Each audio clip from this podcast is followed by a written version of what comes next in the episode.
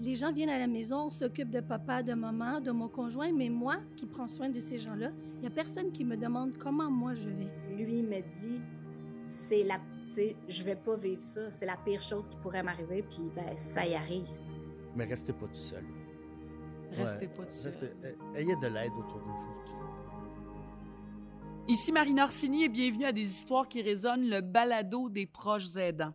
Ce balado est rendu possible grâce à l'appui pour les proches aidants, qui est un organisme qui favorise une conscience sociale favorable aux proches aidants, tout en travaillant avec tous les intervenants en place partout au Québec en plus. Et aujourd'hui, nous allons parler de la quête de services. C'est notre thématique parce qu'il y en a des services qui sont disponibles pour vous, contrairement à ce qu'on peut penser parfois. Il y en a beaucoup de services. Dans notre réalité de proche aidant, on le sait, on peut facilement tomber dans le piège de la solitude, d'un sentiment de solitude, puis même de l'isolement. Saviez-vous, tiens, statistique, qu'il y a 1,6 million de proches aidants au Québec? Et le terme aidant naturel, hein, c'est celui qu'on entend souvent depuis longtemps. On s'est dit, il faut que ça existe autrement, ce terme-là, car plusieurs spécialistes ont fait le constat que malgré tout l'amour que nous avons pour notre proche, pour la personne qu'on veut aider, ce n'est pas naturel de répondre à chaque besoin de la personne malade. Évidemment, selon la maladie ou l'état de santé de la personne, on n'est pas des spécialistes, on n'est pas des thérapeutes, on n'est pas des médecins pour pouvoir répondre adéquatement à chacun des besoins de la personne que nous voulons aider.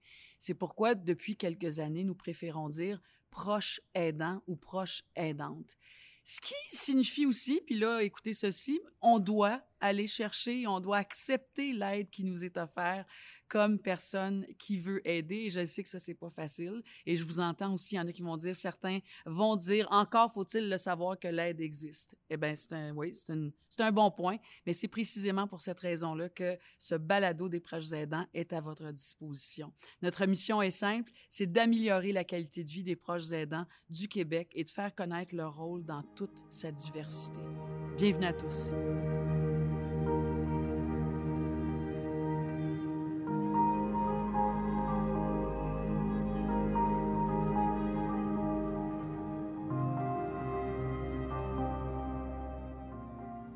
La quête de service est au cœur de notre sujet aujourd'hui. Nous aurons le plaisir et le privilège d'entendre les témoignages de Bernard Lacour, qui, lui, a été le proche aidant de sa mère Claudette pendant cinq ans.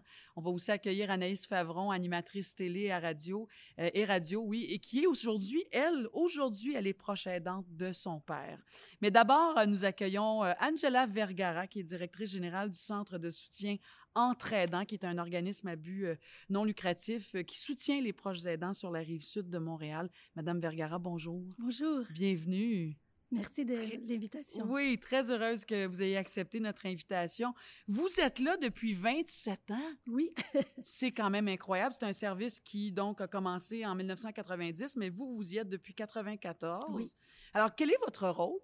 ben là, je suis directrice générale depuis 1994, Oui. donc 27 ans. Vous gérez cette oui, boîte-là. Depuis l'organisme à 30 ans, j'étais impliquée au tout, tout début euh, de cette belle aventure euh, d'une communauté qui voulait, dans le fond, avoir un service prioritaire pour les aidants. En 90, euh, les proches aidants, on les appelait les aidants naturels. Exact. Euh, on appelait, il y avait toutes sortes de noms, aidants familiaux. Tout le monde a- avait un langage différent. C'était quelque chose qu'on n'utilisait pas beaucoup. Et les familles disaient souvent, les gens viennent à la maison, s'occupent de papa, de maman, de mon conjoint, mais moi qui prends soin de ces gens-là, il n'y a personne qui me demande comment moi je vais. C'est tellement vrai. Puis moi, j'ai des questions, moi, j'ai des soucis, j'ai des interrogations. Alors, en 90, euh, tous ces gens-là qui avaient participé à des activités que le CLSC Saint-Hubert offrait à l'époque, Donc, sept citoyens, il paraît qu'ils étaient sept, oui, sept ont dit citoyens, euh, un instant, on a besoin d'aide. oui, ensemble, on euh, formait un, un conseil d'administration provisoire parce qu'on on voulait créer un organisme communautaire. On est en fait le premier organisme communautaire incorporé au Québec à avoir une mission première de soutenir les aidants qui prennent soin d'un proche âgé. On était vraiment innovateurs à l'époque. Hmm. Et eux autres, c'était ça. Donc, quel, ser- quel service on pourrait mettre sur pied tout en respectant les services qui, qui, avaient- qui existaient déjà en Ouais. 90, mais avoir une, une sensibilité, une priorité pour l'aidant, pour celui qui prend soin de quelqu'un. Ouais. Aider Alors, celui qui aide. C'est ça. Comment faire en sorte pour être là pour ces gens-là? Fait que tranquillement, il y a eu une analyse qui s'est faite. On a commencé à avoir des services de, de surveillance à la maison. Il y avait beaucoup d'inquiétudes de- euh, il y a beaucoup de proches aidants qui travaillent. Donc, j'appelle à la maison, papa, maman répond pas. Qu'est-ce qui est arrivé? Alors, tranquillement, on a mis sur pied un système d'alerte médicale. En 90, ça n'existait pas. Maintenant, il y a beaucoup de compagnies, Lifeline, vous en avez plusieurs qui ont des systèmes puis très performants, mais à l'époque, c'était autre chose. Alors, on a commencé avec la communauté. Le service de police de Saint-Hubert s'avait impliqué à l'époque. Euh, Je me Hmm. souviens encore le, le directeur qui m'avait dit oui, nous on va embarquer dans ce beau projet. Alors on avait acheté des appareils, on les on, on les donnait presque aux aînés. Mais vous, vous devez avoir un grand sentiment de fierté d'être là depuis 27 ans. oui, là. oui, ah, oui. Vous, vous avez tout vu évoluer. En fait, vous avez aidé à mettre ça sur place, puis vous avez vu ça grandir au fil des ans. Oui, puis c'est, je dirais, c'est la joie de voir la communauté se rassembler pour un Hmm. objectif, réaliser ensemble euh, des services là, in- incroyables. Tu sais, je- depuis 30 ans, des fois, je, je- je regarde puis je me dis, my God, c'est, incroyable pareil. Puis Le comme on sait, les organismes communautaires, on n'a pas beaucoup d'argent. hein. On est réputé, réputé pour faire euh, des miracles avec, euh, Avec rien. avec rien. Ouais. Puis aussi des contacts. Euh, On, on est très, ils disent, souvent les gens diront, on est des quêteux professionnels.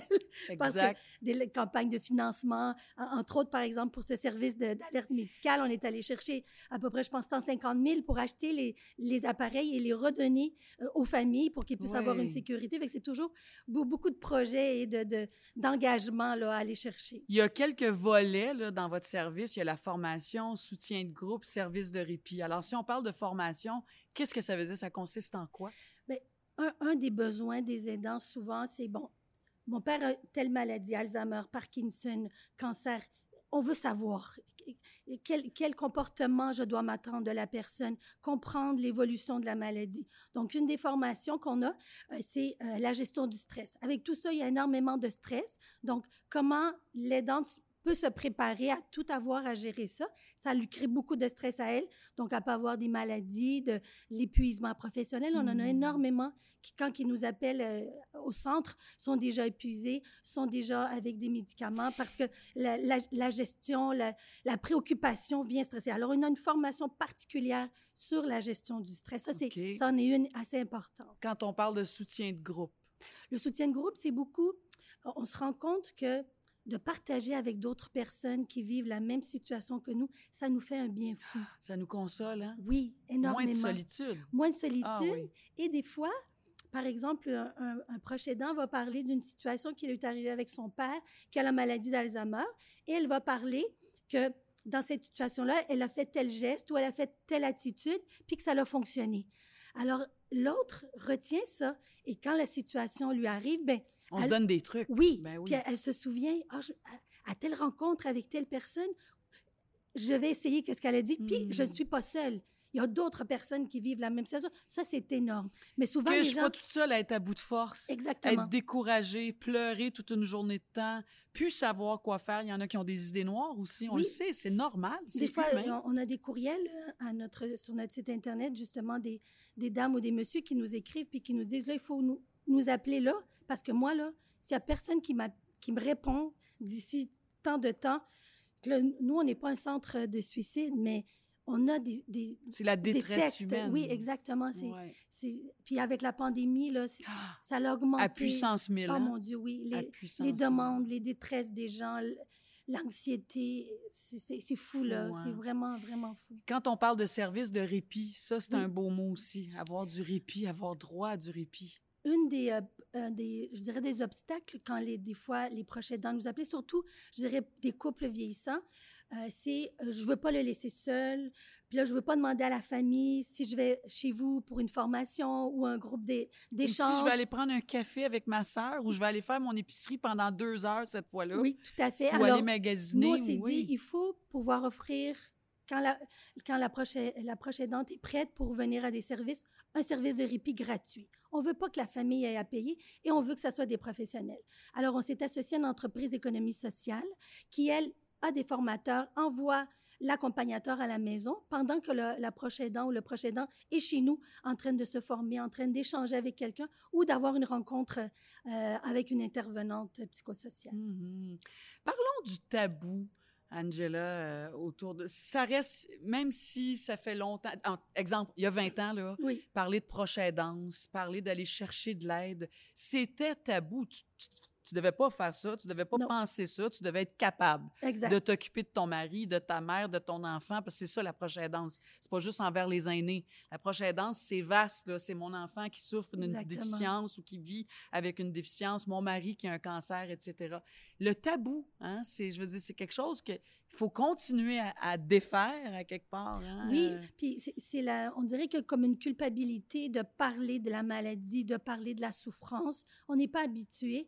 Il y a aussi une réticence de jugement de la part des autres, fait que je vais pas nécessairement commencer à parler que je suis proche aidante de qu'est-ce que moi j'ai besoin. Tu sais, souvent les gens vont, euh, on a beaucoup de familles qui nous disent, moi, ma, on dirait que ma vie est entre parenthèses. Moi, personnellement, je me perds, je me centre sur la J'existe plus. J'existe plus. sûr, ma- il, sûr. il- il y a cette expression-là qui m'avait touchée une fois d'une proche aidante qui m'avait dit, tu sais, je, je me sens en parenthèse actuellement dans ma vie parce que je ne vis plus, je vis que pour ma mère, je m'occupe d'elle, euh, puis sais, elle sait pas comment exprimer non plus qu'est-ce qu'elle ressent. Je, dirais Mm. surtout dans la, nous, nos, nos gens ont 70 ans et plus, 75, donc c'est une génération qui est moins euh, habilitée à, à, à parler de ses besoins, Exactement. à les exprimer. La pudeur. la, la, la conjointe, elle a dit, moi, je me marie avec mon mari jusqu'à la mort, euh, puis c'est- c'est- je fais ça naturellement, mais non, c'est pas naturel. Il y a des choses, des- vous avez des épreuves, il y a des étapes difficiles. Il faut aller demander de l'aide. L'épuisement est un- une statistique assez épeurante, là, euh, je pense dans les années euh, 90, peut-être, non, peut-être 2000. Euh, aux États-Unis, il y avait une recherche qui avait été faite sur un couple euh, vieillissant qui vit ensemble. Mhm. Ben, la proche aidante meurt avant son mari. J'allais le dire. Ça, c'est des faits, là. Exactement. on Fait est rendu à, à 75, 80, 85 ans. Mon mari en a 86. Je vais mourir avant lui qui est malade. Oui, p- si je ne fais rien, Exactement. C'est prouvé. cette- ce rôle-là va tellement m'épuiser qu'il va me rendre Ouais. euh, à bout. L'importance tout de suite, de, dès qu'on commence dans ce rôle-là, parce que des fois, ça se fait naturellement, puis on a de la difficulté aussi à, à le voir. hein. Souvent, euh, moi, quand des, euh, mes collègues euh, aussi au bureau font des conférences, on fait toujours, on lève la main, on demande à la salle qui est proche aidant. Personne lève la main. Après qu'on a fini d'expliquer qu'est-ce que c'est, tu as la moitié de la salle qui lève la main, Exactement. qui dit oui, moi, je suis proche aidant. Mais les gens ne se reconnaissent pas. Non. Alors ça, c'est un enjeu, je dirais, de société parce qu'il faut que les gens se reconnaissent rapidement. Allez chercher des services. Les services sont là pour vous aider. Puis je le répète tout le temps, puis je vais le répéter, je pense, tout au long de ce balado-là, c'est qu'on n'a pas les compétences pour répondre à tous les besoins. Non. Hein? C'est vaste, là. Aider, là, c'est vaste. Oui, c'est faire à manger, nourrir, laver les draps, le linge, euh, euh, aider à aller à la salle de bain, conduire chez le médecin. Mais C'est bien plus que ça, là. Oui. C'est, c'est tout aussi, c'est- tellement émotif. C'est tel, il y en a qui sont en colère, il y en a qui sont, peuvent être violents selon, selon euh, la maladie, selon l'étape dans laquelle Puis on, on est n'a on n'a rendu. pas besoin de tout savoir. Il y a des services qui sont là. Tu sais, nous, les intervenants, font beaucoup d'accompagnement dans les démarches auprès des familles. On a besoin d'adapter le logement pour une, une personne qui, Oui. Bon, qui, qui peut plus marcher. Euh, il y a des services. Euh, les, les- les centres d'action bénévoles sont là pour de la popote, des visites d'amitié. Bon, maintenant, avec la pandémie, c'est un petit peu plus compliqué, mais la communauté est là pour... Mais c'est difficile de trouver les services. Les familles ne savent pas C'était mon prochain volet de dire les défis, c'est quoi? C'est chercher les ressources. Oui, il y a plein de familles qui nous ont passé des journées au téléphone. On on, on- on cogne pas à la bonne porte, on pose pas la bonne question. Il y a un roulement de personnel beaucoup dans le réseau de la santé. Alors, une intervenante qui est là depuis longtemps, qui connaît les ressources, Mm. quand elle quitte, il n'y a pas le- tout le, le- le savoir qu'elle a. Elle ne le transmet on pas à sa recommence. C'est remplaçante. comme s'il fallait réexpliquer toute notre affaire. Là, nous, repart à nous, il faut qu'on fasse des, des, des, des, informations pour ces gens-là, pour les écouter. Oubliez pas, quand vous allez à domicile, euh, au médecin à domicile, s'il y a un proche aidant, une proche aidante, transférez-la. On est là pour pouvoir les soutenir. Les listes d'attente aussi, on, on est face à des listes d'attente. Juste ça, gérer ça, c'est épuisant. Oui, puis les familles disent pourquoi je vais appeler? Je- euh, au niveau de, de, de l'aide psychosociale au CLSC, la dernière fois, je pense qu'il y avait neuf mois d'attente. On peut pas attendre neuf mois euh, pour avoir un service. Mais non, parce que c'est là, c'est là qu'on est en détresse. Ben oui, c'est c'est aujourd'hui, c'est demain, c'est cette semaine. C'est pas une bonne semaine. Exactement. Cette Fait semaine, que ouais. il, y a, il y a tout un. Le système est lourd pour les familles. Très lourd. les, les- formulaires à compléter, à raconter ton histoire d'une intervenante à l'autre, parce que là, ils se parlent pas entre, entre, entre, Entre eux. entre Parce qu'eux institutions. aussi sont débordés, eux autres aussi. Hein, Je veux dire, c'est un tout, en Ah fait. oui, tout là, à fait. euh, Ça, ça devient, c'est ça, ça- c'est un stress de plus pour la famille d'essayer de, de, comprendre tout ça et de puis ils se découragent ils disent ben là je vais plus appeler nulle part parce que partout où j'appelle c'est un non recevoir alors qu'est-ce que ça me donne? Pour ceux qui nous écoutent euh, madame Vergara donc le centre de soutien entre aidants cet organisme là sur la rive sud de Montréal comment on peut communiquer avec vous? Comment on fait? Euh, téléphone oui. alors euh, dans le 450 465 oui. 2520 on a notre site internet euh, centre de soutien entre aidants. Il y a un, un courriel, vous pouvez envoyer euh, votre, vos demandes et dans un délai de 48 heures, euh, on répond euh, aux familles là, qui sont en détresse. On a beaucoup aussi de, de liens avec d'autres régions. Nous, on a un regroupement à Montérégie, mais on travaille aussi avec d'autres organisations au niveau du Québec. Alors, on est très connectés. Oui. Euh, là, je ne veux pas lancer un appel national, mais non, quand non, même. Non, non, mais oui, vous travaillez main dans la main. Mais on, on, on travaille beaucoup en collaboration avec d'autres organismes. Fait que des fois, ça arrive, même en Ontario, là, on a, des, on a reçu des fois des, des demandes d'informations pour connaître les services. Fait que on, on, on oublie personne. Oui, et très souvent, une fois qu'on a ouvert cette porte-là comme aidant, là, la plupart des gens vivent vraiment un, un sentiment de soulagement. Oh mon Dieu, c'est énorme. On vous le dit, si on vous témoigne ça. Les reconnaissances des familles, là, c'est, moi, c'est mon salaire, c'est mon salaire quotidien, de voir des familles qui, une petite carte, un petit mot, puis ils nous disent comment on les a aidés, comment ça a soulagé dans la Faire maison. une différence dans la vie ah des oui, gens. incroyable, incroyable. On a beaucoup, beaucoup, beaucoup de reconnaissance. Euh, Les professionnels qu'on a aussi, c'est des gens engagés. Euh, toute mon équipe, là, ça fait, la plupart, ça fait très longtemps qu'ils sont avec moi.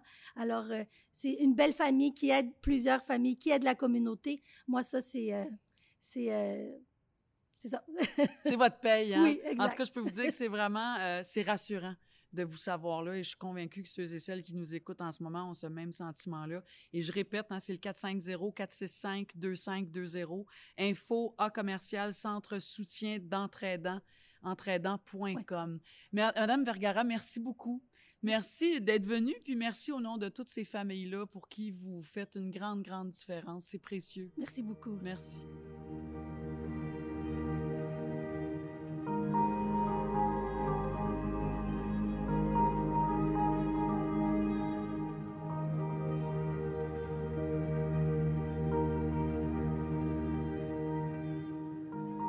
Nous avons maintenant le grand plaisir et le privilège, je dirais, d'accueillir une animatrice télé, une animatrice radio qui a eu, euh, par vraiment un élan du cœur, envie de venir partager sa réalité euh, de proche aidante auprès de son papa Pierre, Anaïs Favron. Allô? Allô? T'es fine d'être là. Je, ça me touche vraiment Et... beaucoup que tu aies accepté. Ben, c'est dur de te dire non, Marina, premièrement. mais euh, aussi, depuis que je vis ça, moi, euh, je m'attendais pas de vivre ça à, en ce moment. Je m'attendais de vivre ça beaucoup plus tard parce que mon père s'est arrivé très jeune. Puis je me rends compte que depuis que j'accepte d'en parler, puis depuis que je le dis ouvertement, ouais. ça aide vraiment beaucoup de monde parce que quand on vit ça, on est seul, on ne sait pas comment ça marche, on pense que on est, on reçoit une vague puis qu'on est vraiment démuni. Puis ouais. à force d'en parler puis d'échanger avec les gens, pour vrai, ça fait du bien. Fait qu'on dirait que ouais. je le prends un peu comme un devoir d'être dans l'action puis euh, d'en parler. Absolument, puis d'aider. Puis je pense qu'on n'est jamais prêt pour ça. Peu importe l'âge de nos parents, on n'est jamais prêt de mm. ça. Euh, en plus, parce que c'est un volet très, très intime de ta vie. Euh, on se croise de temps en temps, on se croise sur les réseaux sociaux, mais on n'avait jamais, moi, je savais pas que ton papa euh, Mm. vivait ce qu'il vit. Puis parlons-en, ton père Pierre a 69 ans. Il a reçu un diagnostic il y a quatre ans. Lequel? c'est la maladie syndrome accord de Lewy que je connaissais pas avant que mon père ait ça. Okay. On pensait que c'était Alzheimer parce que longtemps avant qu'il ait son diagnostic, on savait qu'il y avait quelque chose qui allait pas. Euh, puis comme on avait accompagné les parents de mon père il y a quelques années, ben on se doutait qu'il y avait de la démence tout ça parce qu'on avait vécu un peu euh, des maladies connexes qui sont pas ouais. les mêmes. Mais là quand on a eu ce diagnostic là, euh, ben évidemment internet, lecture, euh, puis on l'a vécu avec lui étape par étape, mais c'est c'est assez épouvantable comme maladie, je te dirais. Mais ça a été quoi, Anaïs? Tu dis, là, quand on, l'a vu venir, ça faisait quelques années, ça se décrit comment? Qu'est-ce que vous viviez euh, avec, avec votre père? Mais il faut savoir que mon père est celui qui aide le plus tout le monde autour de lui. Euh, mon Mmh. père euh, fait des rénaux, il tripe sur les enfants. Il, fait, fait qu'il a toujours été super présent dans nos vies. Puis à un moment donné, il est chez moi, puis euh, il m'aide à déplacer un truc de cuisine. Puis là, je vois qu'il il cherche vraiment ses mots, puis qu'il ne sait plus où est-ce qu'il a mis le marteau qui est dans ses mains. Puis là, je le trouve un peu perdu, puis je trouve qu'il n'a plus l'habileté qu'il avait avec ses mains. J'en ai parlé avec euh, mon petit frère, avec qui il faisait des rénovations chez lui, puis j'ai dit, ouais, peut-être tu devrais pas demander à papa de l'aide parce que je pense que je, je pense qu'il est plus euh, il est plus apte tu sais, à faire ça. Puis il dit ben au contraire, c'est lui qui vient tout le temps puis qui veut puis puis on a commencé nous à en parler un peu dans son dos avant pour tu sais, des fois, tu te dis, c'est-tu moi qui hallucine? C'est-tu juste moi? Puis là, on a commencé à en parler avec mes deux frères, avec mes belles-sœurs, avec tout le monde autour, puis on s'est rendu compte jusqu'à ce que moi, je lui en parle, parce que moi, je suis la grande gueule de la famille. C'est toi, donc, qui a pris ça en Ben- charge de, de- de lui en parler?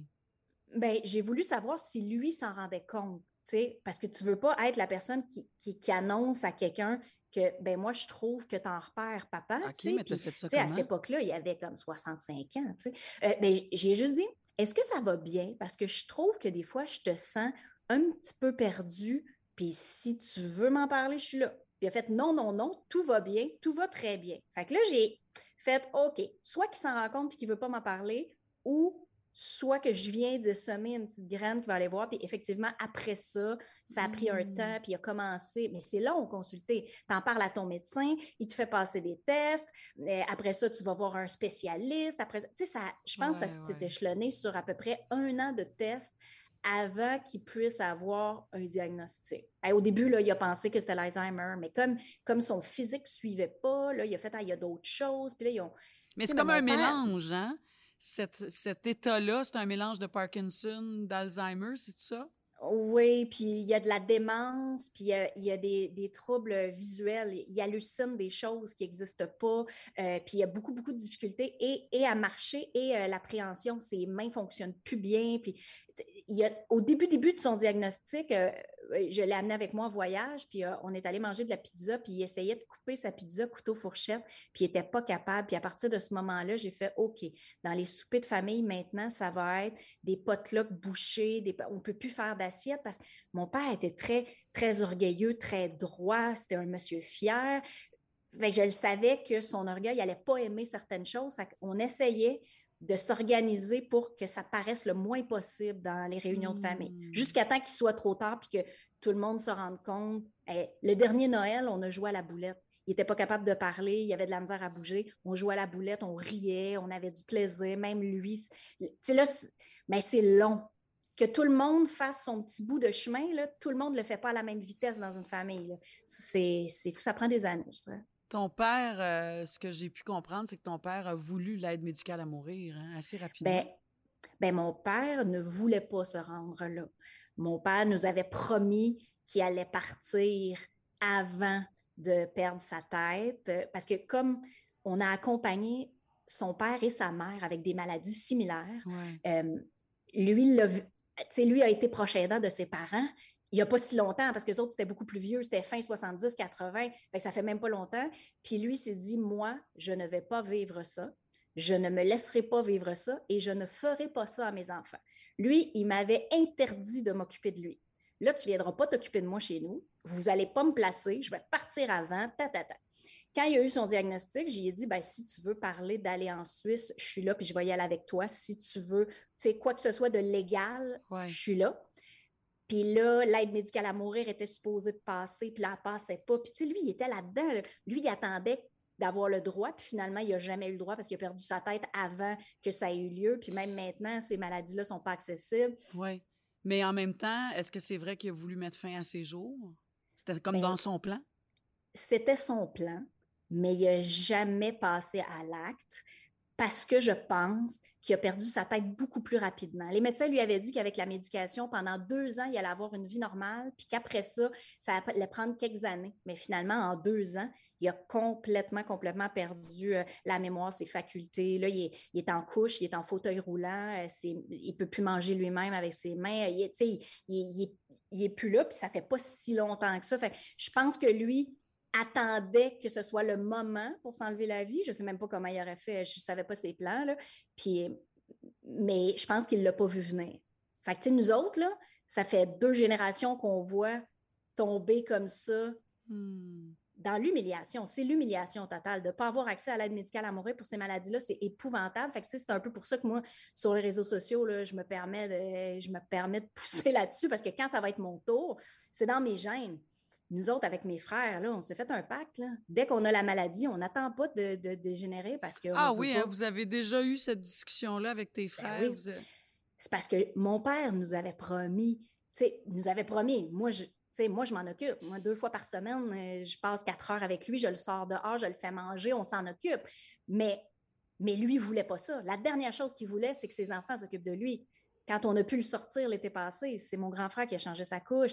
Je, je, le fais manger. pour lui, ah. c'est la pire humiliation au monde, puis il la vit, puis on la vit ensemble. Puis, moi, je le sais, là, je la regarde dans ses yeux, là, puis je le sais que c'est pas ça qu'il veut comme fin, mais on est comme pogné, on n'a pas le choix, c'est ça qu'on va faire. Moi, je vais l'accompagner jusqu'à la fin, puis je, je, fais des câlins, puis je dis que je l'aime, même si je suis sûre qu'il s'en rend pas compte, mais mais tu, penses qu'aujourd'hui, quand tu vas le faire manger, parce que ça fait quand même pas longtemps, là, ça fait combien, combien de temps là, que ton père, c'est quoi, trois ans, là? Euh, ça fait trois ans, oui, le diagnostic, mais il était chez eux au début. Oui, oui, là, ça, Fait, ça fait un an qu'il est en institution. Je dis en institution parce qu'il a fait trois hôpitaux, deux CHSLD. Là. Ça. Il s'est promené pas mal. Mais à cause de la COVID, ça complique tout, tout, tout, tout, tout. Là. Tout est plus compliqué, tout est plus lourd pour tout le monde. De la même façon, ben Mais toi, tu mm. dis qu'aujourd'hui, quand tu y vas deux fois par semaine, tu passes une demi-journée avec lui, même si tu dis il est plus là, tu sens dans ses yeux que quand il te regarde, il sait ce qui est en train d'arriver, puis c'est ce qu'il voulait Je ne sais pas. Je sais pas si lui il sait, mais moi je me rappelle que lui me dit c'est la je vais pas vivre ça, c'est la pire chose qui pourrait m'arriver puis ben ça y arrive. Vous avez quand même profité, Anaïs, de ce que je peux comprendre. Vous avez profité, vous avez fait un voyage, il paraît, l'année après son diagnostic ou l'année de son diagnostic? Ah oui, oui. Ben, on a eu un diagnostic euh, octobre-novembre. Puis euh, pour Noël, j'ai décidé de l'amener en voyage. Moi puis mon père, on aimait beaucoup voyager. On, s'est croisés à Rome, on s'est croisés à Paris. Euh, tu sais, quand on faisait des voyages, on se croisait quelque part, on passait deux, trois jours ensemble. Qu'on a beaucoup moi, le voyage, ça vient de mon père, beaucoup. Fait quand j'ai su qu'il y avait ça, j'ai fait, ben, on va profiter. Fait qu'on est parti en Martinique avec euh, mon conjoint, sa conjointe, puis lui, j'avais loué une belle maison. J'avais tout comme prévu. Peut-être qu'on ne pourra pas partir longtemps, peut-être qu'on ne pourra pas bouger trop. Je ne savais pas comment il allait être. Puis c'est en voyage là-bas que je me suis rendu compte que son état était beaucoup plus avancé que je pensais, parce qu'il n'était pas capable de marcher dans le sable, il n'était pas capable de, de, manger tous les plats. Puis là, j'ai fait OK, mais il y avait encore sa tête à ce moment-là, fait qu'on pouvait en parler. Puis je pense que j'étais la seule qui était capable de lui en parler franchement. Mmh. Parce que année, ça reste dans les tabous, tout le monde a peur, tout le monde veut éviter le sujet, mais en même temps, il faut en parler parce qu'on ne sait pas. On ne sait pas demain, on ne sait pas la semaine prochaine. Ouais. Mmh. Tu ne sembles pas être capable de t'octroyer le terme proche aidante. Ouais. Pourquoi? C'est quoi proche aidante pour toi? Puis comment ça que tu n'es pas ça? Tu l'es? Ben non, je ne le suis pas. Parce que pour moi, proche aidant, c'est sais, ma belle-mère est beaucoup plus proche aidante. Elle est avec lui cinq jours semaine, moi deux jours semaine. Tu sais, c'est pas pareil. Euh, en même temps, moi, je travaille puis elle est à retraite. Fait que c'est ça, c'est pas pareil. Mais pour moi, un proche aidant, c'est, euh, tu sais, quand j'ai fait l'émission Deux filles le matin, là, j'étais avec une proche aidante. Quand c'est ton conjoint puis que tu le gardes à la maison jusqu'à la fin pendant dix ans puis que tu t'en occupes, tu es un proche aidant. Si j'avais arrêté de travailler pendant deux ans pour prendre soin de mon père à la maison, je serais une proche aidante. Là, je le sais que j'ai le titre parce qu'il a fallu que j'aille une formation qui porte ce nom là parce que ce que je fais à l'hôpital euh, a ce nom-là, mais, mais moi, je n'ai pas tout arrêté pour prendre soin. Je ne mérite pas un salaire pour faire ça. on dirait que j'ai. Je ne suis pas proche aidante. Je fais juste prendre soin de mon père comme lui, il l'aurait fait pour tout le monde autour de lui. Oui, mais en même temps, tu sais, moi, je te le dis, ça ne fait, pas, ça fait pas ton affaire, mais moi, je te le dis, tu es une proche aidante parce que ce que tu permets, entre autres, c'est ces deux journées-là par semaine, là, tu permets du, du répit à ta belle-mère, donc la conjointe de ben ton père. Puis ça, si c'était pas là, puis surtout dans un contexte dans lequel on est avec la COVID, mmh. l'accès est très, très complexe. Il n'y a pas grand monde hein, qui ont le droit d'aller... Euh, voir ben non, ton père. ça. Quand il était encore chez lui, c'était plus facile parce que moi, j'ai deux frères, puis j'ai les deux sœurs de mon père qui s'en occupaient aussi. Fait que quand il était à la maison, on allait donner du répit chacun notre tour. Fait qu'il y avait beaucoup plus de répit. On était là toute la famille. Mais à un moment donné, sa maison était vraiment pas adaptée. Il y a des marches d'escalier partout. Il y a pas, puis elle, ben, était très, très, très stressée, puis ça l'affectait énormément. On n'est pas tous, on réagit pas tous de la même façon Non, à ces drames-là. Et puis là, il a fallu comme s'entraider, mais c'est compliqué parce que tout le monde dans la famille ne voit pas ça de la même façon. Tout le monde n'a pas les mêmes solutions.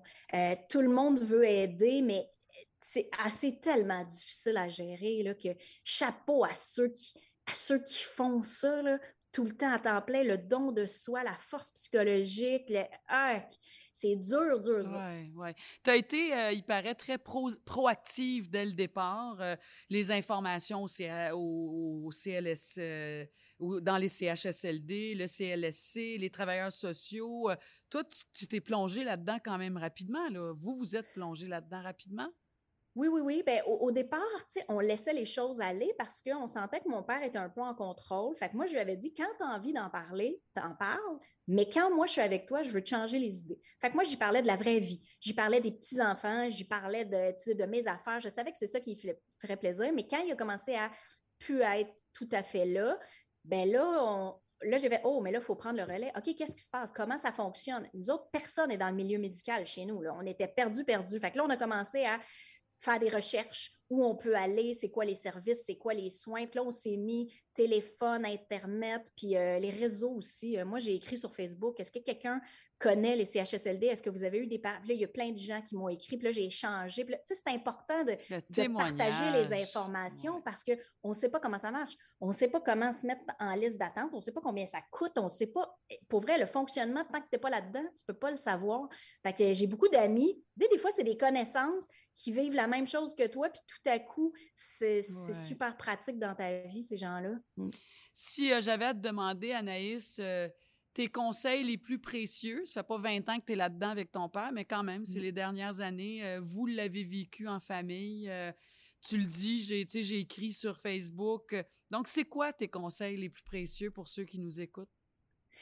Ben, c'est d'en parler parce que hum, je pense que quand on garde ça pour nous, on trouve ça intime, on ne veut pas le partager, mais on ne va pas chercher d'aide. Puis personne ne peut deviner ce qu'on vit si on n'en parle pas. Ouais. Fait que moi, c'est vraiment d'en parler. Puis des fois, vous ne savez pas, il y a quelqu'un d'autre qui vit ça, puis qui il, il est deux, deux petits steps en avant, puis qui peut vous donner de l'information. Euh, parler avec des gens qui sont dans le domaine de la santé. Euh, Il y a des sites Internet. Là, moi, il y a un site, là, ils m'ont aidé. C'est des soins palliatifs à domicile. Moi, j'étais prête à recevoir mon père à la maison quand ça allait devenir trop grave. Puis finalement, il est passé de bien à trop, trop grave trop rapidement pour qu'on puisse le faire, mais j'avais une option euh, pour des gens qui allaient venir aider à la maison. J'avais, tu sais, on était, on, savait ce qu'il fallait faire. J'avais parlé avec euh, son neuropsychologue, j'avais parlé avec son médecin. Tu sais, à un moment donné, je notais, puis là, j'avais mon petit cahier, puis là, j'avais les sites, les numéros de téléphone, les... puis là, on, on savait un peu le plan A, B, C, D selon ce qui allait arriver. Puis finalement, ça a été un plan Z. Là. On n'avait pas prévu Ouais. euh, une pandémie mondiale, tu comprends? Non plus, hein? Que- euh, ton père en est où? Tu disais, là, il est rendu dans... en- dans ah, il, il porte une couche, il est dans une chaise roulante. euh, Il, il Ouais. te reconnaît-tu? Est-ce qu'il vous reconnaît? Euh, pas vraiment, je pense. Je suis pas certaine qu'il fait la différence entre moi et une préposée. Euh, mais ça a l'air qu'à un moment donné, il m'a vu à la télé puis il a fait Oh, c'est ma fille. Moi, je n'étais pas là. Euh, c'est bien, bien, bien difficile, mais je joue aux cartes avec lui, puis je joue pour lui, puis euh, on joue au 31, puis des fois, il me bat. Mais tu sais, je, je fais tout seul, puis je, je- je monologue, mais je- j'ai comme, je me dis juste tout d'un coup qu'il est là, mais à l'intérieur, tu sais, il faut, faut que j'agisse normalement, mais en même temps, moi, je ne reçois pas mon père. Même Hmm. physiquement, là, oh, il, est- il a comme vieilli de 25 ans en un an, puis on dirait que j'ai oublié comment était mon père avant. Ben justement, étant la fille de ton père, comment tu vis ça, toi, Anaïs? Parce que t'es une fille, toi, t'es une fille solide, t'es une fille allumée, t'es une fille proactive, t'es une fille, euh, t'es dans la vie, tu sais. Mais là, si on enlève euh, cette fille-là, puis on revient juste à la petite fille, à son père, comment tu vis ça? As-tu des moments de colère, d'indignation, de... Hey, colère, non, mais là, tu en vois, je crise pleure tout des le temps. fois? Ah non, mais je suis pas, euh, je suis pas fâchée. Je suis triste. Sais, je suis dans la nostalgie, je suis dans j'aurais-tu pu faire les choses autrement? Euh, j'ai-tu fait ce qu'il fallait? Tu sais, on est là-dedans, mais je suis beaucoup dans je ramène ça à moi, tu sais. Moi, j'ai l'impression que dans cinq ans, c'est mon tour, tu sais. Fait que moi, je mets plus de REER, je vis au jour le jour, je travaille moins. Euh, je sais pas, ça a beaucoup, beaucoup changé ma vie à moi, puis ma vision du futur. ça relativise beaucoup la vie, mm. hein? Mm. Puis là, quand je parle de Anaïs, la petite fille, je craque. Je craque tout le temps. ouais. Hein. Mais Anaïs, je veux te dire merci. Je, sais que c'est pas facile de parler de ça. Je sais que tu es en plein, tu es les deux pieds dedans, la euh, pied joint dedans. Puis euh, d'autant plus euh, généreux de ta part d'avoir voulu participer à notre balado. Puis je suis convaincue que les gens qui nous écoutent sont extrêmement touchés et émus de t'entendre, de te voir. Puis je te dis vraiment un grand merci du fond du cœur. Merci. Puis tout le monde qui est en train de vivre ça ou qui va peut-être le vivre, courage, courage. On t'en envoie à toi aussi, ma belle Anaïs. Merci beaucoup. bye. bye. bye.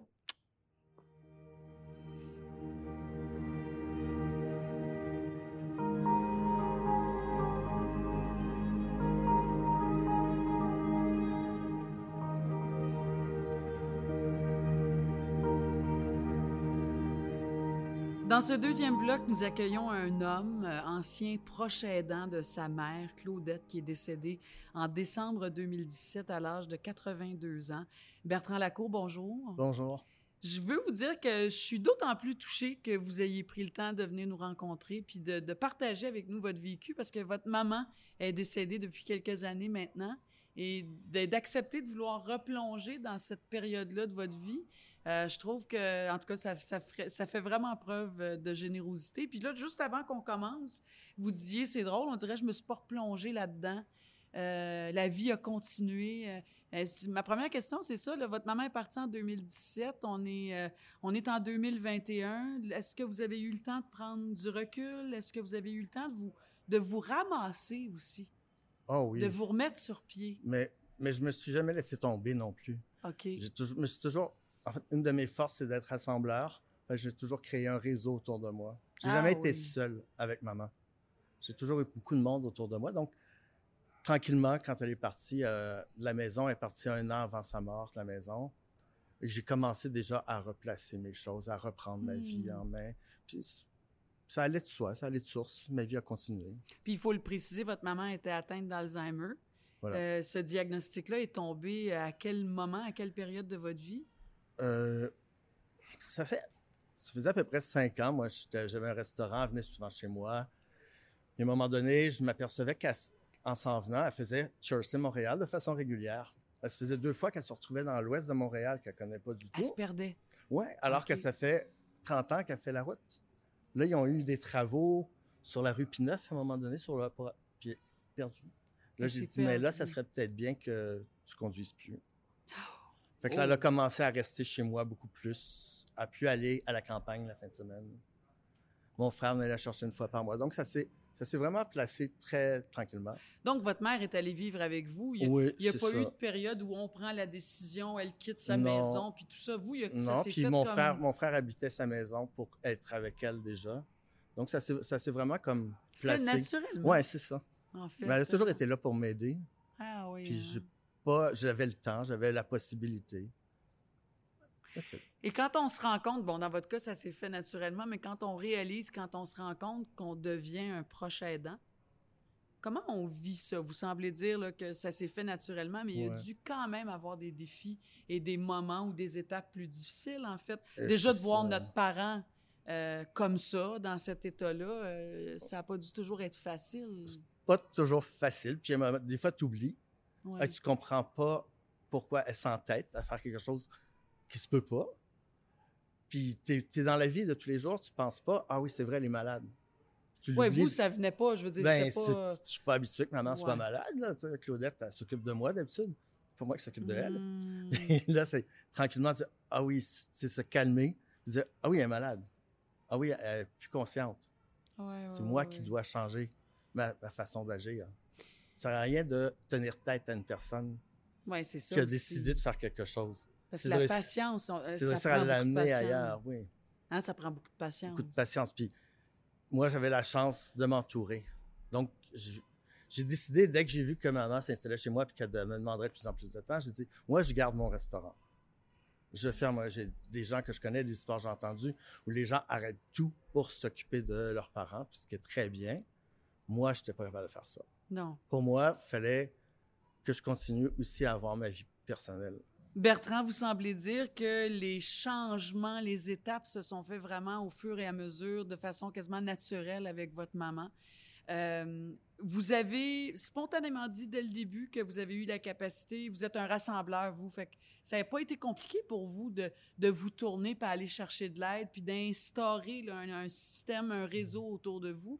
Ça a commencé par la famille, je pense. Euh, ça commence par la voisine. La voisine, ouais, Nicole qui habitait au troisième, qui tranquillement, quand j'ai vu que maman ne pouvait plus venir manger seule au restaurant le soir, elle venait souper au restaurant tous les soirs.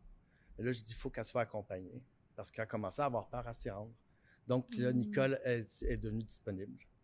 Elle venait quand, aussi souvent que possible avec maman manger au restaurant. Sinon, j'allais la chercher, je la ramenais souper, je la ramenais à la maison. Mais après ça, elle voulait plus rester seule à la maison le soir. Là, il fallait toujours trouver quelqu'un pour rester avec elle. Vous aviez votre soeur, votre frère, vous aviez de la famille. Ma, soeur, ma soeur, elle avait ses trois enfants, puis elle habite à l'extérieur de Montréal. Donc, quand, quand, on a dit que maman allait rester à Montréal, c'était clair que c'était moi qui s'en occupais. Mon frère euh, Normand, il reste dans le Grand Nord. Mon frère Eric, il reste ailleurs, à l'extérieur aussi. Donc, en venant à Montréal, je prenais la charge. Mais hmm. c'était moi le plus disponible, le plus accessible. Puis elle me connaît beaucoup. Elle a passé beaucoup de temps chez moi. Elle s'est beaucoup occupée de mon fils. Donc, elle était un peu chez elle déjà à la maison. De toute évidence, votre mère allait vivre avec vous. C'était un peu comme naturel dans votre famille, frères et sœurs étant plus loin. Euh, par la suite, vous semblez avoir eu la capacité de vous tourner naturellement ou rapidement vers les travailleurs sociaux qui vous ont aidé aussi? C'est ça. Mais en fait, j'ai ramassé, j'habitais dans une coopérative. Donc, tous ceux qui pouvaient venir m'aider venaient déjà m'aider, passer euh, deux, trois heures avec maman pendant que je finissais mes soirées au restaurant. Puis euh, après ça, des employés qui me disaient, moi, j'aurais pris un, soir de plus. ah ouais, ben tu veux aller passer une soirée avec maman? Ben voyons, donc vous, vous étiez vraiment chanceux. C'est vraiment, c'est la folie. À un moment donné, on a eu besoin de plus. Ça veut dire quoi, plus? Ça veut dire de, gens qui venaient pour y donner un bain ou donner des, soins que je me sentais pas à l'aise de donner de façon régulière. Oui, oui, par respect, par pudeur. un euh, peu. Oui, oui, Puis aussi, elle a commencé à avoir les nerfs sciatiques qui bloquaient. Donc, des, des souffrances horribles à la maison. Elle pouvait pas être seule. Physiquement, ça devenait Physiquement, ça devenait de plus en plus difficile. Donc là, là j'ai appelé, j'avais le CLSC qui venait régulièrement. J'avais la travailleuse sociale, l'infirmière qui venait une fois par mois. Puis, à chaque fois que je parlais un peu de mes problèmes, ils laissaient monter. Puis là, à un moment donné, ils m'ont dit Bon, là, tu vas faire des demandes pour ça. Je dis Mais combien je peux demander Elle dit Demande tout ce que tu as besoin, on va te donner tout ce qu'on peut te donner. Mais ce que j'ai compris, c'est que j'aurais pu l'avoir bien avant. Mais ils sont serrés, ces gens-là. Ils doivent, ils ont des budgets très serrés à gérer, de plus en plus difficiles. Ils en ont un peu d'argent, puis je pense qu'ils vont l'offrir, le donner quand ils se rendent compte que, OK, maintenant, on n'a plus le choix. Oui, c'est ça. On est à bout de ressources. Vous, vous avez été chanceux. Vous avez eu beaucoup de gens autour de vous au oui, départ. on avait dépensé la pension de maman tous les mois. Oui, oui, là, on était rendu là. Ça. Donc, ça a été une belle expérience avec les services. Hein? Ça a été ah, adéquat. Euh, oui. Puis quand est venu le temps où moi, j'ai senti que je pouvais plus tenir. Là, j'ai dit à la travail sociale, je crois que bientôt, il faudra penser à trouver une place à maman. Parce que là, elle commençait à être incontinente, elle commençait à, être beaucoup plus difficile hmm. à surveiller. Je ne pouvais pas envoyer juste une, jeune personne de 21 ans. Ça prenait une surveillance euh, médicale, je crois.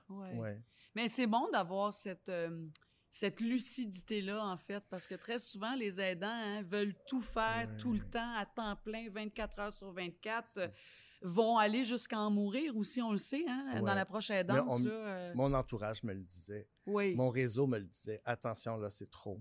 Oui. Ouais. Puis vous, votre maman, il paraît qu'elle voulait pas aller dans un CHSLD. Ah non, elle n'a jamais voulu.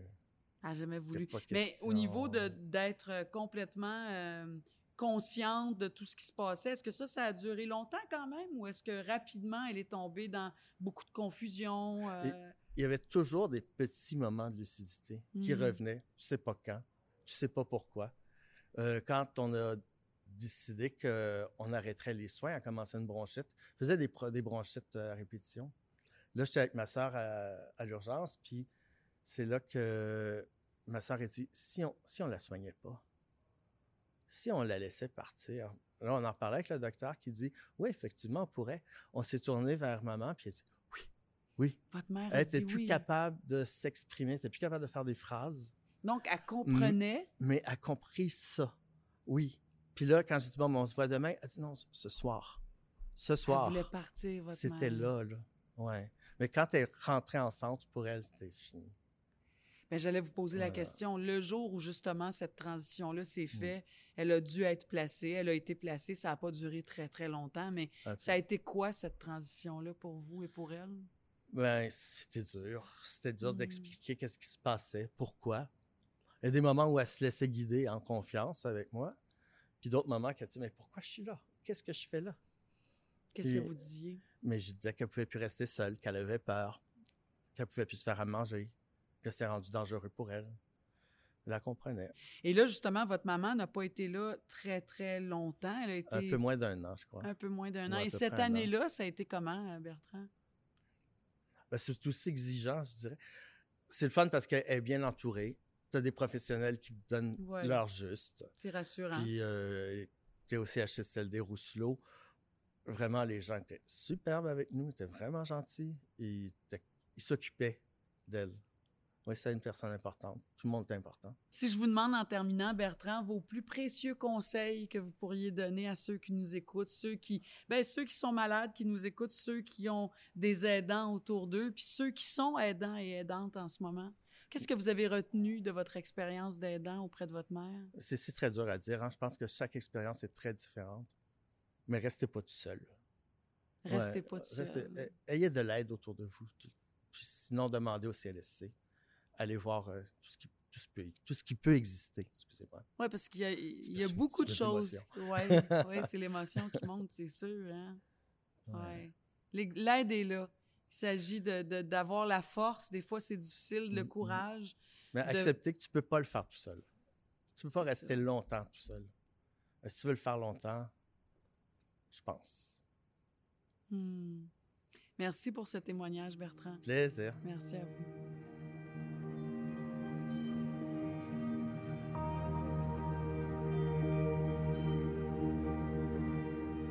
Sincèrement, l'univers des proches aidants me remplit toujours le cœur, vraiment beaucoup. La réalité de ces merveilleuses personnes-là qui donnent sans compter, on pourrait même dire trop parfois. Accompagner quelqu'un dans la maladie, c'est un grand geste de compassion et d'empathie. Et je pense que ben, nous avons tous été, où nous sommes en ce moment même, et très certainement le deviendront euh, au cours de notre vie, le proche aidant de quelqu'un je pense que d'entendre euh, les témoignages de gens qui l'ont vécu ou le vivent, ben ça nous aide à apprivoiser cette idée-là, cette réalité-là, et ça nous porte à réfléchir aussi. D'ailleurs, si euh, vous vous êtes reconnu ou vous avez reconnu des proches de votre entourage, ben n'hésitez pas à contacter Info Aidant, qui est un service offert par l'appui euh, via le téléphone 1-855-852-7784 ou par courriel aussi info-aidant à commercial l'appui.org. Sachez que les conseillères, les conseillers d'info aidants sont là pour vous écouter. C'est des professionnels, vont vous soutenir, vous orienter aussi vers les ressources qui sont disponibles dans votre région. Si, euh, d'autre part, vous avez envie, vous souhaitez de partager avec nous votre expérience en tant que personne proche aidant, proche aidante, on vous invite à aller euh, nous la raconter, euh, votre histoire, dans la section témoigner de votre expérience au appuibalado.ca. Sachez que ben, c'est avec beaucoup d'attention que nous vous lirons ou que nous écouterons vos témoignages. Si vous avez besoin d'informations, allez sur le site l'appui.org et sachez que dans le prochain épisode, c'est le quotidien à domicile qui nous intéresse. On va recevoir entre autres la merveilleuse, l'unique Chloé Sainte-Marie, actrice, chanteuse, femme de cœur qui a porté et qui porte encore la cause des proches aidants euh, vraiment, vraiment euh, fermement, je dirais, passionnément. Elle va nous parler, entre autres, de son parcours de proche aidante avec euh, son mari, le regretté cinéaste Gilles Carle. Ça va être un beau moment aussi. On se retrouve très bientôt pour un autre épisode de Des histoires qui résonnent, le balado des proches aidants. Bonne journée.